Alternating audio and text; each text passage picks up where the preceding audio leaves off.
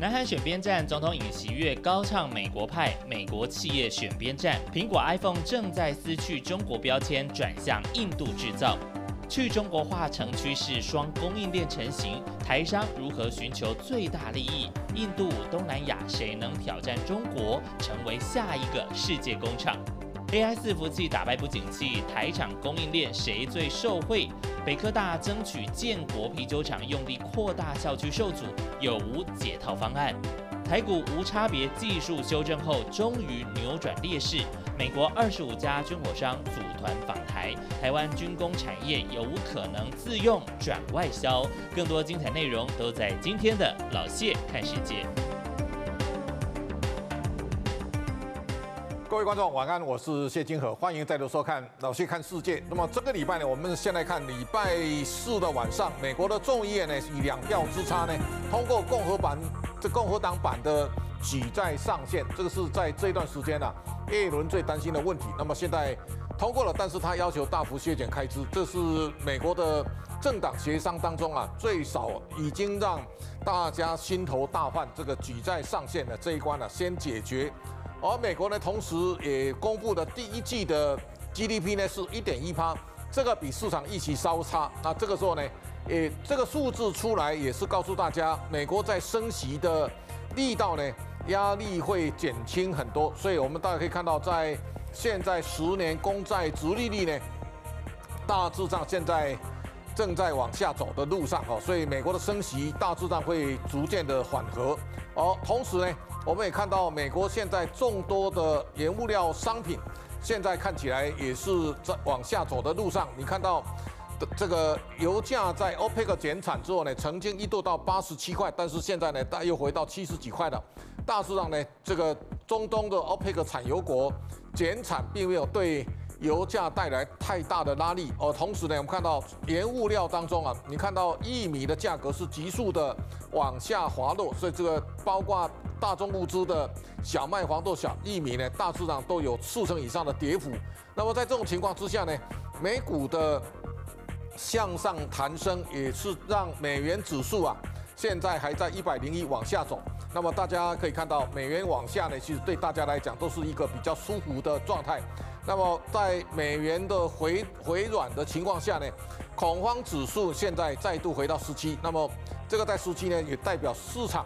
相对处在一个比较舒服的位置，所以在五月的整个全球股市呢，大致上会有一个比较平稳的发展。好，这是一个在现在资本市场当中啊，我们看到台股这次回到一万五千三百之后呢，那么现在大致上会有一个相对好的个股表现的空间。好，国际大势当中呢，大家一定要非常注意的。这个礼拜呢，南韩充分表态。你看到尹锡悦在美国唱 America 派哦，就告诉你他已经选国美选择美国这一边了。在美中角力当中啊，现在南韩的选边站他已经非常的露骨，而且表白。我们看到这个华盛顿宣言，他跟拜登共同发表声明。同时呢，在这张表当中啊，尹锡悦跟 Netflix 的总裁通过七百六十亿美元的投资案，这个是大的一个投资项目。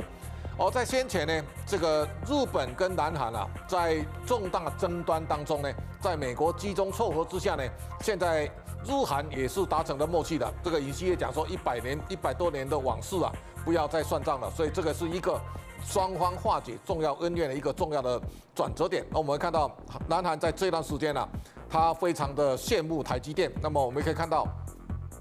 在过去，南韩曾经是对中国最大的粗粗糙的大国，现在中国变成南韩最大的这个逆差国。这个转变是在双方签订 FTA 之后呢，你可以想象得到，南韩在过去几年一直都非常的轻中，这个轻中呢，也造成南韩经济呢现在看起来调整不顺畅。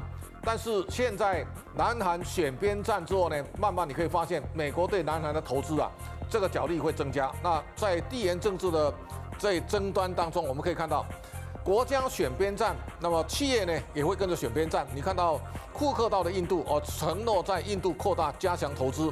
印度的首家直营店呢也在印度开幕了。开幕以后呢，现在苹果正式宣布，iPhone 在印度的生产比重会从五到七趴呢升提高到百分之二十五。台商现在开始络绎不绝往印度前进，在苹果加码印度的情况之下，苹果的供应链加码印度，这个时候呢，对中国的供应链呢也会带来相对的减轻的效果。那我们看到印度的股价呢，其实在不管怎么回档，现在都在一个高档，所以现在看起来印度正在入正当中的路上，这是大家高度值得注意的。这个礼拜还有。这个习近平跟泽伦斯基呢双方会面，那么那没有会面是通的电话。那这个时候呢，这个他要撮合俄罗斯跟泽跟乌克兰的双方的调和，但是呢看起来难度是非常高的啊。在中国这边呢，大家可以特别注意到，中国现在陷入到一个居民存款一直在创新高的状况。那居民存款创新高之后呢，那大家可以特别注意到。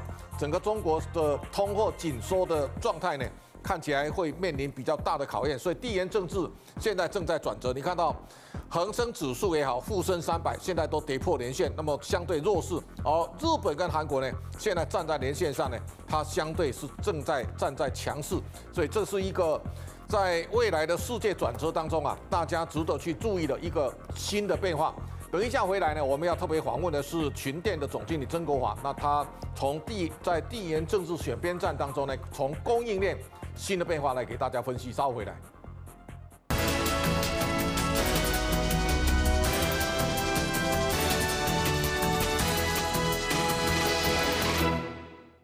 你看哦，富士康原来这么大的生产基地哦，如果那个人数减半了。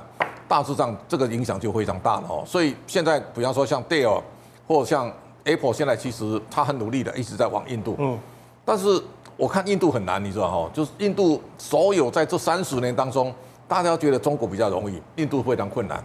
所以到印度呢，你看伟创后来把印度的这有有这个厂也卖掉了，所以那个没想象中那么容易。但是呢，现在大势所趋，好像你不走又不行。所以这个压力对你们来讲有没有造成一些？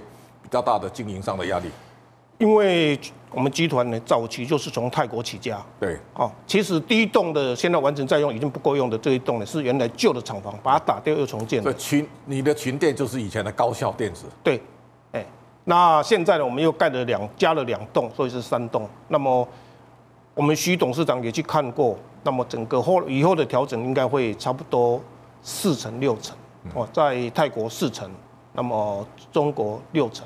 那可能会再慢慢的调整，可能会一半一半。嗯，好，我想现在台商其实大家都面临一个 选边站了哦。叶伦讲这个话，其实大家一定要听进去。叶伦讲叫 friendshoring 哦，意意意思叫有岸外包。那这个有岸外包就告诉你说，生产基地要放在友好国家，这样在移动的过程里面，对成本有没有带来比较大的负担？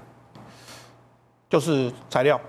啊，因为它的 supply chain 目前还不齐全。那未来如果五年内，我相信很多人陆陆续续搬到那里，对，五年应该可以把它建好。好，啊，最迟十年一定可以把它建好。好，现在像今年来讲，大家一看笔记型电脑在去库存了哈。那伺服器看起来现在状况不错。嗯，那伺服器显变站压力是大的。还有一个呢，伺服器今年有一个很大的变化，这个要特别请教你。传统伺服器大概。一组大概五千万、五千五千块美元左右了。嗯，他们现在跟我讲，那个 AI 伺服器哦，那个升级之后啊，一台伺服器现在大概在二十到三十万美元。嗯，那等于是五千到什么涨好几倍哎，对不对？所以这个这个就这个市场，台湾台湾的伺服器这几年其实状况一直都很好。也就是说，当美国公宣布伺服器最敏感，也就是说安全的考量呢，不能。找到中国供应链，连里面的零件呢也不能放中国的供应链，所以台湾的伺服器呢，其实在这个这当中啊，我们这几年啊，其实有这种 security 的这种保障啊，他们今年状状况非常好。你你你顺便给大家分析一下伺服器的市场。我认为伺服器呢，应该是会持续向上，尤其是智能的伺服器是更是需要。对。那另外是这个跟低轨卫星的搭配。因为好像有有低轨卫星嘛，对对，低轨卫星的搭配，那这个东西就是会变成通讯的 server 就会出来，啊，智慧 server、通讯 server，那么在原来更传统的一些啊 ESG 要用的一些 server，自建云或者是这个公云，那么这个东西会会让我认为市场是会，如果市场下来，应该还是会有 server 还是有小幅成长。这种原来普通型的伺服器跟在进展到 AI 的伺服器的这个发展的路上，台台湾有没有什么特别的挑战或要特别注意的地方？因为所有的电源供应器的大厂全部在台湾。对，哎，第一名、第二名、第三名、第四名都在台湾。哎，所以那个纬颖就很厉害了。所以纬颖、英业达、红海、对、伟创、广达、英业，哎呀，广达有英达，对对，广达那个都都非常强，所以他们现在都是这个市场的受惠者。嗯，那接着就是台达，我们光宝，嗯，哦，都会都是这个。